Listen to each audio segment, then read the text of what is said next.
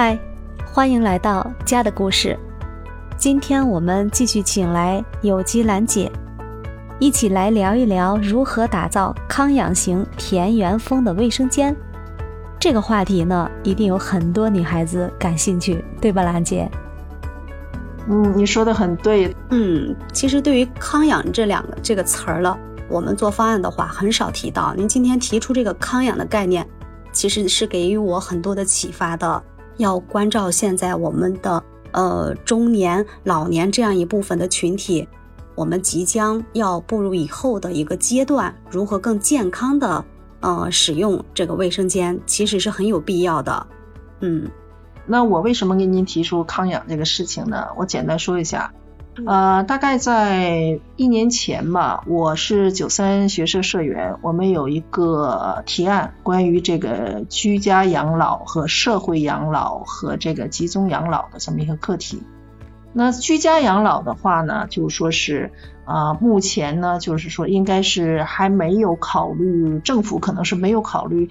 更多的这个扶持，但是作为养老院，就是高级点的养老院的话呢，我就想知道一下，对于这些失能的老人和这个啊过六十岁以上的这种呃空巢老人，就是他们到了养老院之后的生活是怎么个情况？所以当时呢，我就专门去了我们当地最好的一家养老院，他的一个月的这个我们叫叫管理费吧，就将近五千块一个人。呃，还不算吃，不算这个啊医疗服务，这些都不算。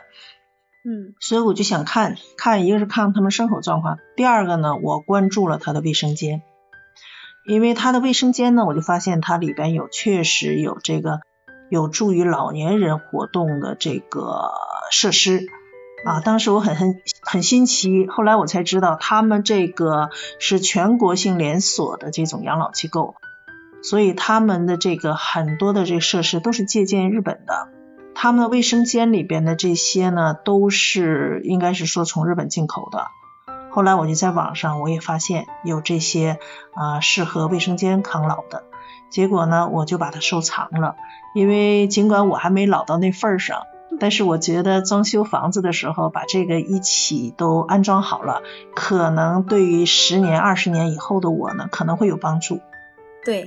其实我们提前规划这个房屋的设计，也是要为我们的用户来考虑到他入住的十年到十五年以后的这样的一个生活状态。没错，没错，就是未雨绸缪吧。对，因为人不是天天装修房子。呃，而且呢，你在装修房子时候把这些呃功能性的设施呢都用上，可能就属于这种比较事半功倍的效果吧，就避免以后又砸墙啊，又凿洞啊，又是搞不定的。所以我觉得，呃，在设计的时候呢，我想知道一下设计师是怎么考虑康养这部分。您提到这个康养，我就首先要想到的话，首先是健康两个字，一个是健康，一个是安全。当然，对于呃有一定年龄的这样的用户来说，它的舒适性更为重要。嗯，对于这部分的银发用户，我们来可以这样来说吧。对，群体我们要给予足够的关注和重视。实际上，他们很有消费购买力。嗯，如果当他知道这个东西，比如说像沐浴凳，比如说是那个马桶边上的这个扶手，包括淋浴的这种扶手，就是能够给他借助一定的力量，又能保证他那个洗浴过程中的安全。这个呢，他我觉得钱不是特别多，但是他一定会感兴趣，因为提高他的生命呃生活质量了。所以我是在想呢，啊，今后呢，这个对于银发经济来讲的话呢，就是居家养老，呃，这个作为浴室的设计也好呢，今后应该是有发展方向。所以我想呢，可能不仅仅是买一些这个康老的设施。啊，放在卫生间里。从其他的角度，我觉得设计师可能也应该多考虑一下，比如说地面如何防滑呀，啊，这个淋浴间地面的这个水能不能尽快点的流出去，避免老年人在里边在水里边泡的时间长不舒服，容易摔倒啊。所以我觉得这个事情可能作为设计师来讲，可能都应该考虑。对。还有一个呢，我现在想关心一下，比如说像这个厨房，我们强调的这个动线，就是洗呀、切呀、炒啊。但是做卫生间来讲的话呢，我呢，因为我是一楼，我不存在呢要把这个洗衣机啊放到这个什么阳台上去啊，而且卫生间呢我已经足够大啊，我就想问一下，卫生间手盆和马桶和花洒是这样一条线线下来，还是说洗衣机？啊马啊洗衣机手盆儿卫生呃马桶花洒这样下来怎么样好？嗯，就是我这洗衣机和这个呃手盆儿它俩的位置。嗯，它首先要看我们的结构，就是这个坐便器的孔距，还有入户的，就是这个室卫生间的室内门儿，它的一个分布，它是靠边的呢，还是居中的位置？也就进了卫生间以后啊，这个门的左右侧它都有足够的空间，还是单向有空间？单向单向，单向有卫生间的门是单向。嗯，单向有空间的话，你就这样来设置，单洗面池就够吧。什么叫单洗面池？因为现在很多只要这个空间允许的话，大家喜欢做这个双面盆儿啊，洗面池。啊，不是不是，嗯，我这个是科勒九百的，非常大的一个大的单的那个陶瓷的盆儿。嗯，然后呢，洗衣机呢，西门子的话呢，应该是大概是六百吧。我现在就是考虑是不是洗衣机靠在墙边儿，就是离门最近，然后是手盆儿，手盆儿完了之后呢是马桶，马桶完了之后是淋浴房。你看这样合理，还是说我先有手盆儿，让那个马桶和这个洗衣机挨着？如果说是我们是这样一字形排列的话，您刚才说的那个就挺对的，就是我们进来先是洗衣机，因为洗衣机的它的宽度是六百，我们多预留一点啊。当然它的高度就不一样了，高度有九百的，有一米三的，甚至还有双层摞起来的。呃，如果说是单层的，我不知道是多高啊，它肯定会高于我们的洗面池，面池的高度在。八百到八百出头，如果家里个高的话，可以适当的高一点啊，但是也仅限于八百三到八百五之间，太高了就不合适了。然后这个我们可以共做一个台面，共用一个台面啊。进门左手是高高的台面，上面是洗，下面是洗衣机内嵌的，上面我们可以置物，然后再过来是洗面池，再过去。我们来放置坐便器，再往里走就是淋浴间，这样一字排开的顺序就挺合理的。那你的意思说，洗衣机的和这个手盆应该在一个平面上，是吧？对，在一个平面上。嗯，好的。对，注意洗面池的厚度达到六百的话，它就基本上这个洗衣机可以全部来放置进去，内嵌进去。嗯，那这个我清楚了，就是该怎么做。因为我那个位置比较特殊，为什么说这个门是单向门呢？呃，因为卫生间呢，它正好挨着这个叫设备井，你知道吧？就整个这个楼的这个设备井，所以凸出来一块儿。那这个地方多出这一块儿来讲呢，可能正好是放洗衣机和手盆儿的地方对，啊。是的。哎，我还想问一下关于这个淋浴房。嗯，淋浴房的话呢，应该说二十年前、三十年前的淋浴房啊，都是那个玻璃的，对吧？嗯玻璃呢，推推拉门的这种。嗯，那你说对于老人来讲的话呢，这个淋浴房应该是怎么设计会更好一些？老年人当然不建议去做正常的淋浴房，甚至我们淋浴房不是下面会有一个六到八公分宽的这样的一个挡水沿儿吗？防止水来外溢。啊、老年人的话，我觉得尽量是平过去的，然后我们中间这一个放置放置挡水沿的这一道儿啊，这一道直线，我们可以设置一个长条的隐形的这样的一个地漏。呃，水的话就不会漫出来，相应的话漫出来的会很少，因为水流出来它就进了进了地漏了啊。但是我们走往过走的时候，它都是不用迈腿的，是平的，也不容易绊倒。然后这那你这个门怎么做呢？门，我觉得啊，如果说是我们有一定年纪的人来使用的卫生间，我不建议做门了。一方面，它得经常擦洗，也是一个呃这个家务活儿。另外的话啊，您做的不是田园风的吗？田园风的玻璃也可以，但是我觉得啊，我们适度的有一些田园的这些元素融入进去，你可以做一个呃这种碎花的这种浴帘儿，哎，也可以。用浴帘儿。对，因为我们现在做田园风，它不像早些年做田园风，到处是碎花，到处是田园元素。现在我们肯定要结合一些极简的这样的呃方式来给它做出来，里面多一些软装的这种田园风就可以了，不用满墙去给它做碎花，我们只要体现一下这种嗯浪漫的这种小氛氛围就可以了。那我是否可以这么理解，就是说整个卫生间的湿区，就是我们说淋浴这个区，既不做玻璃的，也不做隔断。就是一个在下水的时候，呃，我们叫什么？就是呃下叫下沉嘛，下沉一下这个淋浴间洗澡的这个湿区，然后在门呃就是我们所说的这个拉帘的这个下面呢，做一道这个呃下水的条。这个条实际上是排水的排水的这么一个那个条，是这个意思吧？对，长条的隐形地漏，我都不建议做下沉，因为你进去容易，但是出来的话，它难免会磕碰一下，所以如果能保持平的是最好了。然后呢，呃，下水的话呢，就是呃，正好就隔离开这个马桶和这个淋浴房之间的这个距离了，是吧？对，当然这个坐便器的左右各要留出来二十多公分啊，因为我们坐在这要啊，那个没有问题，它这个卫生间的大小是绝对够用的，因为原来都想在这个马桶和这个呃淋浴间之间砌一堵这个隔断，隔断的话呢，就是靠这个卫生间呃靠马桶和靠里边的两边呢各各掏一个洞，掏个洞的话放手纸啊，或者是放什么手机呀，放什么沐浴液呀。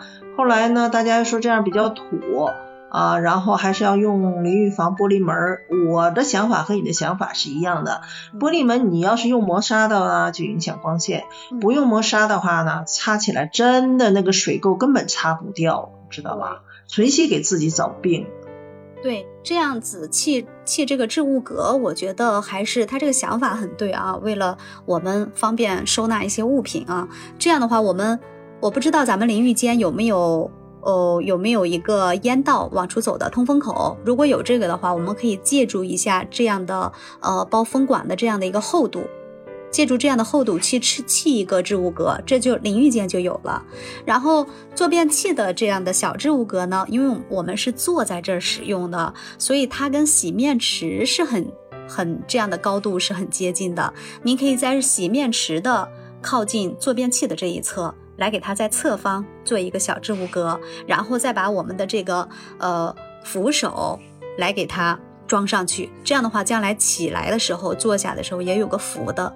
甚至还有一个我之前想到的，就是我们的一个。卫生间里面首先有小夜灯，就是感应式的。你来到这个卫生间以后，我不用抓下去 去开关，我进来它就着了灯了。就尤其是老人他晚上容易起来的时候，就很有安全感。然后就是这个还有一个报警器之类的，因为晚上人少、夜深人静的时候，避免有一些突发状况，留一个小的感应器，就是在一个方便的地方。就是你的意思说是在卫生间里边有一个类似像呼唤铃似的，是不是这个意思？对，因为坐便器的这个地方，因为我们要要蹲下起来，就像我们洗东西的时候啊，很多老年人的习惯，我我是有这种感觉，因为我家里的老人也喜欢蹲在地上呀，坐的低低的趴在地上洗，我就看见他们这样猫腰趴在地上，我就没有安全感，知道吗？我希望老人们做这些。工作的时候啊，就是洗衣服呀、洗袜子的时候，他们尽量站着或者坐直这样子。我不希望他们猫腰趴下去，因为这个经常会有引起这种啊脑供血不足啊，会引起这种突发性的状况。所以，我们只要蹲下起来，很容易坐下起来的地方，我觉得就应该有一个这样的一个设置，我觉得会更有安全感一些。有时候老人一下站起来，脑袋里面会晕一下的感觉，哎，就就起码。能及时的能提醒到我们外面的人。那我们现在说的都是设施，那作为卫生间的整个色彩来讲的话，你怎么建议呢？如果这卫生间是朝北的，然后窗子开在北边，就是卫生间的田园风的这个色彩，你觉得怎么样更合适？朝北的话，它的只要有窗户，它的采光是可以的啊，并不是说我们朝北它的光就暗，有时候反倒北面比这个南面下午的日照时间更长。所以我在这个色彩方面啊，田园风的色彩要强调温馨和自然，切忌大白光。以温馨的感觉来走。呃，经常用的颜色啊，相对中性一点，肯定以绿色色绿色系为主，我觉得要好一些。然后就是大地色，比如说卡其色啊，浅一点的这种卡其色可以做进去。然后我们的台面再。做一个白色台面，肯定以白色为主嘛，看见干干净净的，神清气爽，对吧？然后田园风的这样子的一个卫浴柜呢，有两个方式，一个就是木色为主啊，自然色系它肯定是没有任何问题的。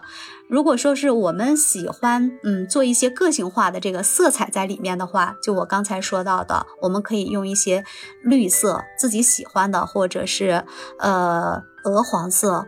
或者是我们喜欢粉色的都可以啊，因为现在不论是粉色的、红色的，它的色阶可以更高级，嗯，也很有特色。那这个整个房间都是田园风，然后卧室、呃客厅和呃卧室呢都是奶油色的乳胶漆墙面，配上这个原木色的实木地板。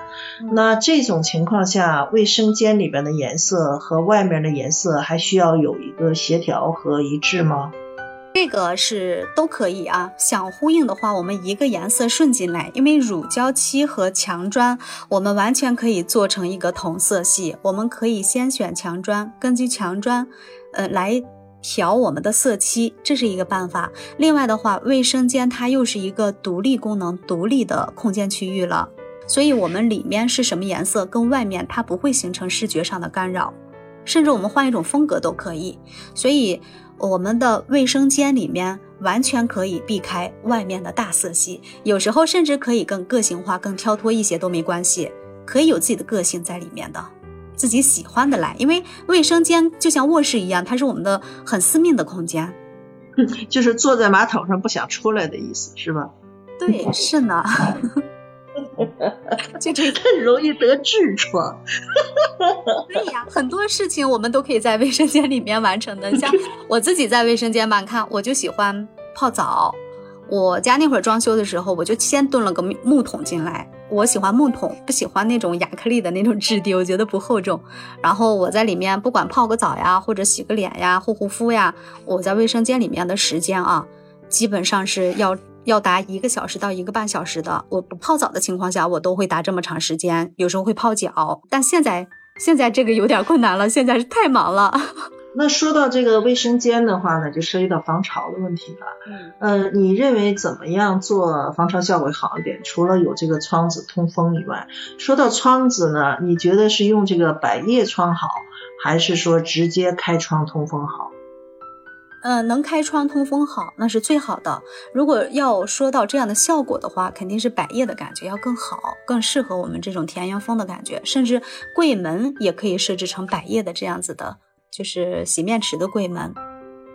然后我们刚才说到这个防潮的性能，呃，守着北面经常能通风，这是很好的。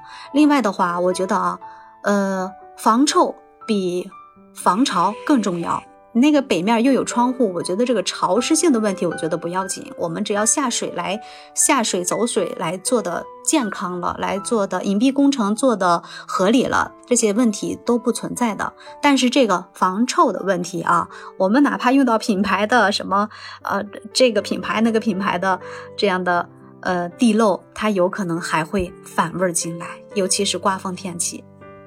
是啊，为什么刮风它味儿就进来了呢？呃，经常给我们解释就是，它里面有积一定的水或者一个扣板扣住，它就能达到防臭。但是实验证明，这个臭味该来的做不到啊，还来还臭。对呀，它做不到啊。对，所以这回呢，我们找到一个小产品，还不贵，是进口的。然后我现在新工地就用上了，而且商家还给我拿过来一个样品，知道吗？它首先是一个弯头，它比我们的下水个头都要大一些。然后下面的话，它重点是通过这样的一个，还是通过呃里面积有一定的这样的呃水位的高水位的高度来阻隔这样的气流通过，它是这样的一个原理。具体的话，是虹也是用那种虹吸现象那种原理呗。不是不一样，回头我拍个照片发给你。它的原理要跟我们正常的那种小地漏不一样，它那个它那个地漏的弯管的那个制作啊，相对来说我看见比我们的那个普通地漏都要更大，更个头更大一些。那现在这个东西网上有卖吗？我不知道网上有没有。我这个因为我的客户的选择，它是全系列不是用的进口的吗？嗯，然后这个下水的话，防臭的这个弯儿下下水弯儿，我们也是都是用的这一系列的。但是好在这个系列它不贵，呃，五百块钱一个，我觉得我们工薪阶层都会为了这个。五百块钱的进口去买单的，因为它很。你说的这个是用在呃淋浴间还是用在卫生间的这个？呃，因为卫生间我觉得应该有两个地漏，一个是淋浴间的，一个应该是淋浴间外边的。万一有什么水啊或怎么着的，呃，应该进去。但是，一旦刮北风，我可知道，一旦刮北风，它那个味儿就从那个地漏就上来了。对，我觉得这样的下水都得有。首先，我们地上的公共地漏。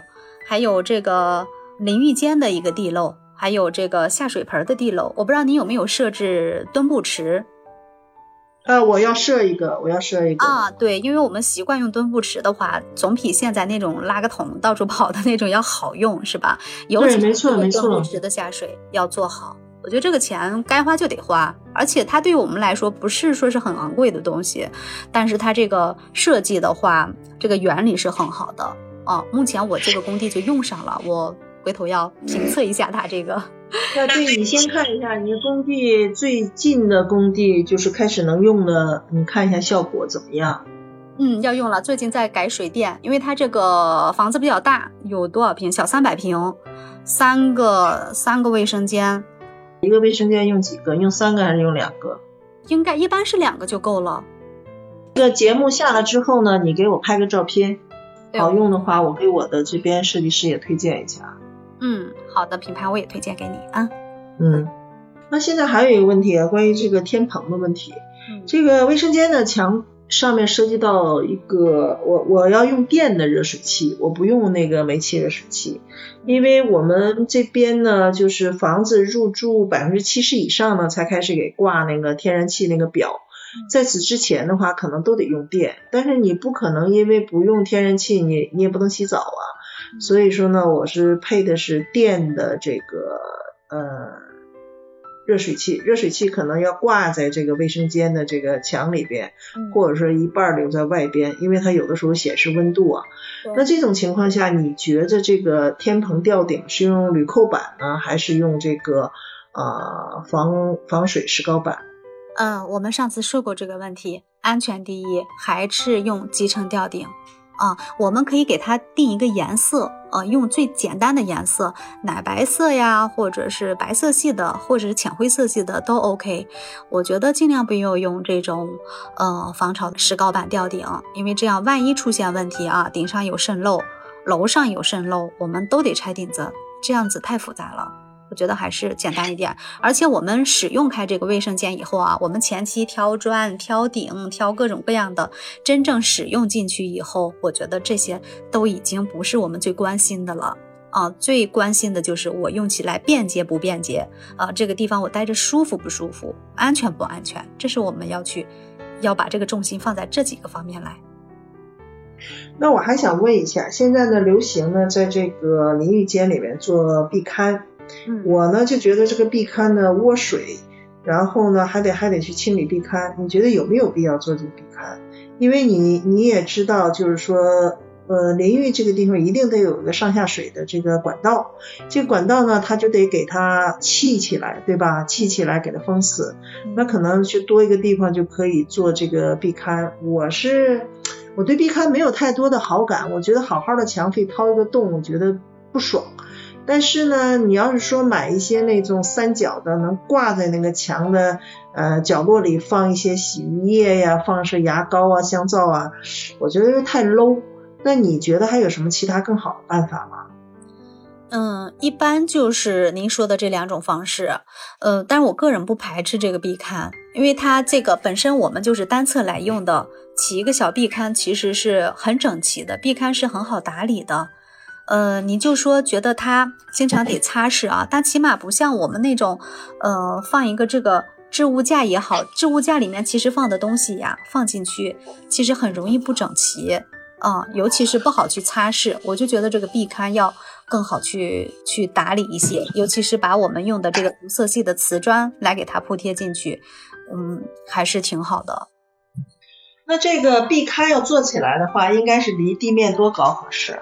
其实这个壁龛呀，它不是掏进去，它是做起来的，当然要一人高。我们站在这个。呃，淋浴区的地方，我们站起来随手可以拿的话，就玄关柜呀、鞋柜一样一样的高度就可以了，基本上距地就是和肩膀和肩膀高度差不多可以。No No No，跟肩膀高太高了。呃，它的第一层就是由地往上数，第一层就在九百的这样的高度，九百的高度上面我们再设置一层，两层就足够了，不用太多，就在我们人站在这儿，我平视就可以来回取放的地方。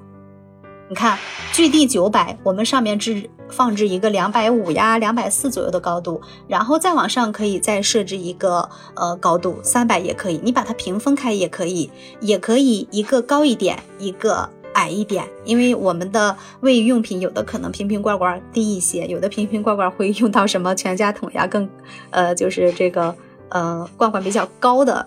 这样的一些物品就可以。那我做一个大的壁龛不可以吗？就高一些，然后深一些。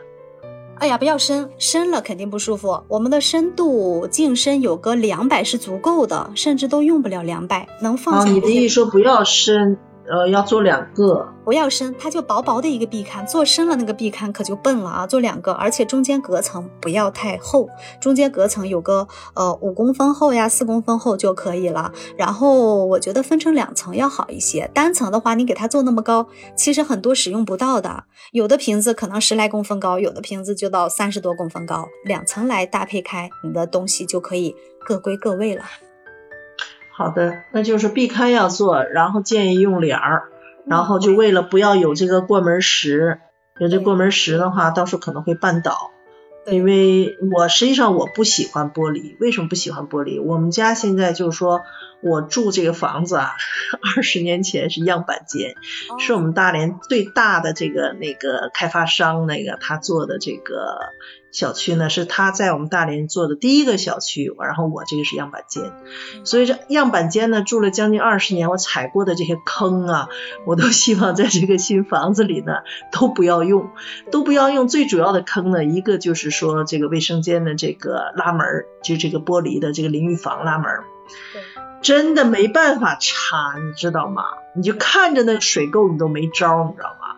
所以就一看就觉得这个东西脏乎乎的，你你你谁谁都没招啊，所以这是第一个问题。第二个问题呢，就是说回到厨房的话呢，就是厨房你们叫挡水挡水条吧，嗯，这个挡水条这个什么什么死的活的呀，就这两个，我就觉得这俩坑，这这真真的是受不了。要从我的这个角度，我的个人需求来讲，你还有什么建议能说一下吗？对，刚才说到这个淋浴间的问题，我们这边不是九百的高度，第一层起置物格吗？我们下面可以放什么呢？你将来可以再从墙面上去装置一个这样的一个呃洗浴用的凳子啊，我们折叠式的这样的凳子也可以给它设置上，然后我们从从另外一侧来装这个淋浴器。淋浴器，淋浴器的话，尽量用那种恒温出水的。啊，要不然我们有时候调得调半天水温啊。它现在有恒温出水的，其实这个恒温出水早就有了，嗯，可以设置一下这样子恒温出来的。嗯，这个没有问题，这个我已经买完了，买这个花洒就是恒温的。嗯，对，然后就是这样的我们的折叠凳，还有同样我们窗户下面可以有一个这样的把手啊，扶手。对。对，这又是回到康康养这块了，就是说这个窗户上靠墙的嘛，就靠那个窗户下面墙上要打一个把手，万一呃滑了一下呢，可以有一个抓手。对，是了。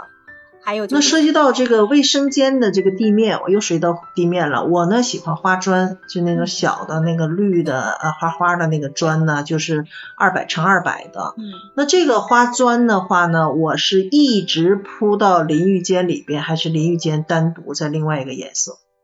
我觉得一个颜色进去要更大方一些。然后你可以呃。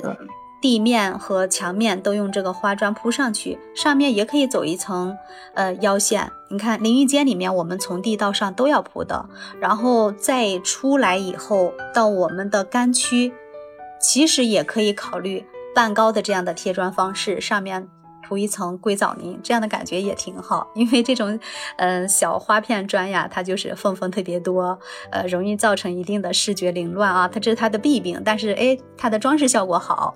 当然，对于我们地面啊，它的呃缝隙越多，沟缝越多，我们的防滑效果不是越好吗？嗯，这是它的好处。对于这个墙面来说，湿区的话我们可可以满铺，但是干区的话，我们可以给它贴到半高，也挺好的。你的意思说，我的地面的小花砖一直贴到墙上，然后一半儿是那个意思吗？对，是了。但是它这个地砖跟墙砖的规格不一样啊，有配套的呃地砖，但是地砖我们不会就是也是十五乘十五那样子铺起来多难看。类似。对，它是可以匹配的啊，尺寸不太一样。但是我们墙面的话，可以干区可以起半高。也可以，然后这个装饰镜，你可以做镜柜也可以。如果说是我们储物空间还可以的话，不需要那么多，你可以挂镜子。挂镜子的话，我们就可以用这种圆形的呀，或者是有一个这种上面有个半弧这样子形状的，它这种田园风的氛围可能会更浓郁一些啊。嗯，想法是很好，但是呢，我看他现在网上有卖的这些防雾、防水雾的，然后又可以四周有那个背景灯的这样的，它基本上要么是长方形，要么要么横着挂，要么竖着挂，都是都是方方正正的，没有你说的这个圆的呀，或者是这个啊扇形啊，或者是弧形的。反正我也得想开点，因为我觉得它要是真的面积很大的话。实际上，比如说现在我用的这个卫生间，它就整个一面墙都是这个镜子，所以你就用起来也也也觉得挺好的。嗯，它是各有各的好处，就是我们现在经常用的这种简约风，我们从洗衣机这边一直到嗯面池这边，整个一个呃长方形的这样的呃对功能镜，长方形的。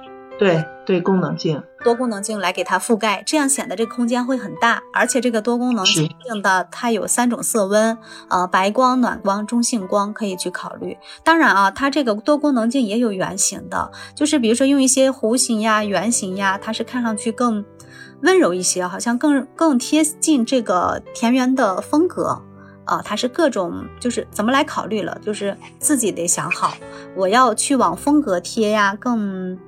更浪漫一点呢，还是我要更让它更实用一点，让这个空间变得更大一些。要是让我们这本来我们的卫生间是单向性的啊，如果说是想要这个空间看上去更宽敞通透一些，当然一个一字形的多功能镜最好了啊。如果说是我想要风格上更婉约一点啊，就可以用一个异形的也不错。那个叫异形的对吧？我得看看有没有做的。圆形、弧形都有。嗯，圆形最多。嗯，好的，你给我提了个建议啊，我看见了，有这种圆形、弧形的。嗯，有的。对，价格还不便宜呢。我们是单面池吗？对，它价格不等，就算是长方形，它也是价格有高的有低的。嗯，嗯，我看见了，我看有，它是半弧形的。有时候我们营造风格的时候，尤其是个性化的这种风格，可以可以忽略一下，就是我们现代感这种，可以弱化一下现代感。当然，如果说是我就有有一些这样的风格融入就 OK 了，就是还是尽量以简约为主调，以田园为辅，这样的出来的话，我们使用呀，或者是嗯长期的这样视觉上，它不会产生一定的疲劳，会耐久一些。有道理，嗯，今天跟你学了很多东西，呃，第一呢，我会把这个淋浴房我又省了一笔钱，淋浴房，我既不用隔断，我也不用玻璃房了，哎呦喂，我又省了一笔钱，我谢谢你，因为你说的很有道理。最早的时候，曾经有设计师跟我说过，他说呢，就挂一个帘儿。我说为什么？他说两个原因，一个呢是年轻人呢可能是这个预算不够，就是所以他把这个可有可无的东西先解掉。第二个呢，他考虑到的将来要给孩子洗澡，要给孩子洗澡的话，他可能有门他还得拆，嗯那就不如呢现在就没有门儿，就挡个帘儿就可以了。当时我还觉得挡个帘儿这事儿太寒酸了吧，但是你今天说的蛮有道理的，因为你只要有那个门，第一不好打理，这个我已经领教过了，我非常清楚，很难打理。第二呢，就是说如果出危险的话，那个门是非常大的隐患。对，而且我们经常要，呃，就是比如说我们在家里有老人的话，他如果说是，呃，需要坐在这边洗浴，呃，自理会比较困难的话，我们另外一个人也要帮助他，不只是小孩，对老人也要帮助他。所以这个地方空间一加上门就变得局促了，也会热。有道理，没有门儿反而更好办一些。那你那我就说的更更那个进一步了，这个帘儿我可以到网上去买，就是就是那种防水的那个呃淋浴的帘儿，它这个帘儿应该是挂，就是咱们说扎起来吧，它应该是扎到马桶这一侧呀，还是扎到对外对面那一侧？就咱们给它捆绑吧，收起收收起来了，是在淋浴器这一侧呀，还是在那一侧？淋浴器那一侧就 OK。现在这个帘儿我还没太注意，它是上面是带拉杆儿的，是吧？对可以调拉杆儿的。而且这个杆儿哦，简易的，偶尔还可以挂一些东西，嗯，嗯那得看结不结实。还好还好。行，我今天跟你跟你交流啊，非常受益。这个术业有专攻，跟你学了好多东西。那我还最后问一个问题，就关于墙面还是墙面？墙面的话，你认为这个瓷砖应该铺到顶，还是铺一半儿？嗯，我刚才说过这个问题，淋浴区我们可以铺到顶，但是这个嗯其他的坐便器呀、洗面池、洗衣机这面墙，我们可以不通到顶，我们有加一根金属条，或者是加一个纯色的黑色的一根收边条，都可以给它停止在一个高度。这个高度有多高呢？我们洗面池的高度是多少？八百左右吧，八百出头。然后我们挡水沿的高度加上个两百。呃，加上三百一米一的高度，也就是说，我们的镜面的高度基本上在一米一到一米二之间，所以这个高度啊，我觉得这个干区的墙砖收到一米一、一米一五这样的高度就 OK 啦。然后上面的墙漆，我们可以考虑硅藻泥，因为真正的硅藻泥它是吸潮的，啊，这个空间越潮湿，它散发的这种嗯。散发的氧气呀，它会更多。嗯，它是吸收二氧化碳的。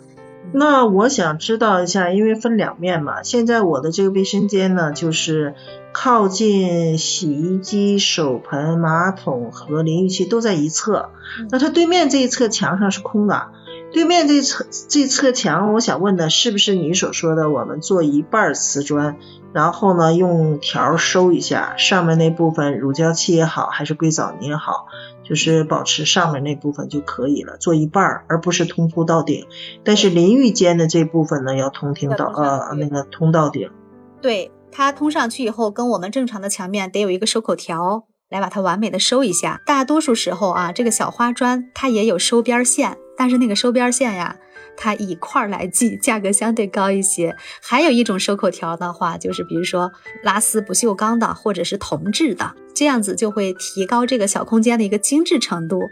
有时候我们说家里虽然说大多数人喜欢简约呀、自然一些，哎，有时候我们用一些小铜制的这些材质，它会提升这个空间的一个质感啊，看上去会有一些这种精致程度流露出来，也不错。我选的花砖呢是二百乘二百呢银杏叶，就是四个角呢是银杏叶，它需要拼的。就是四块砖呢，正好能拼出四个银杏叶来，因为它四个角正好是银杏叶嘛。那这个砖呢，按照你的说法，我也我我连地砖加墙砖全用它铺的话，我现在还没有没有概念。我原来的想法是什么样子呢？就是说我是我其他房间不都是奶油色吗？我想铺奶油色的瓷砖。奶油色的大的瓷砖，它那个应该是八百乘八百乘多少的，就是大的，就是通铺上去。原来我是要通铺到顶的，按照你这种说法呢，我可以不用到顶，呃，然后呢，就是呃，应该是和身高差不多一米八左右吧，还是说和这个手盆的这个镜子和镜子高度一样，保持和镜子高度一样，就可以把砖贴到的那个镜子那个呃顶部那个呃高度就可以了，是不是？镜子的下沿也行，它有两个高度，一个是镜子的顶部，镜子的下沿也可以、哦、啊。这样的话，露的墙面会多一些。嗯，因为因为我还有一个想法是什么想法呢？呃，回过头我把一个照片给你发过去。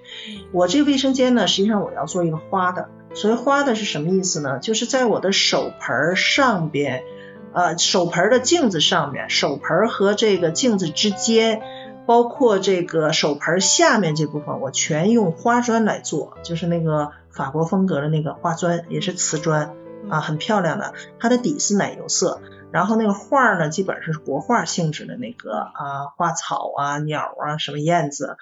呃，这种砖的话呢，我是用在手盆的这一部分，我有必要把它也放在淋浴的那部分吗？嗯，这样你把它用在洗面池这个地方，我觉得会比较乱。我觉得如果喜欢这个花砖的话，坐便器的背景或者淋浴器的背景，这样一面墙或者是八百之内的一个这样的墙面用，其他地方都是一个色，这样更大方一些。你的意思说，在卫生间里只有一处用这个花砖，其他地方不要再多了。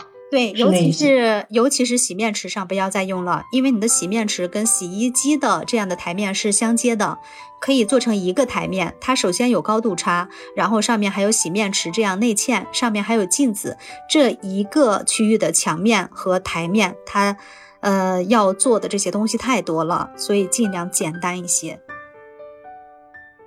好吧，回过头我把那个照片给你看一下，因为他这个卖卖花砖的地方呢，他做的这个样板间的照片，我觉得特别漂亮，所以我想做这样的。我我也可能我表达的不太清楚，回过头把照片给你看一下。我现在纠结的就是说我淋浴间，因为它有好多种样板间，有单纯是手盆这部分用花砖的，有是马桶像你说的马桶上下用的这个啊花砖的，还有呢淋浴间用花砖的，还有呢干脆就是整个这个呃手盆儿、马桶、花洒整个这一面用的全是花砖，然后对面用的是素色的。啊，用的花砖的底色，哎，我觉得真的都很漂亮。我觉得真的是这个什么工匠精神呢？就是这些人做瓷砖呢，他可能把瓷砖这个事情已经想到极极致了。我觉得都很漂亮。哎呀，每我觉得每一个都很好看。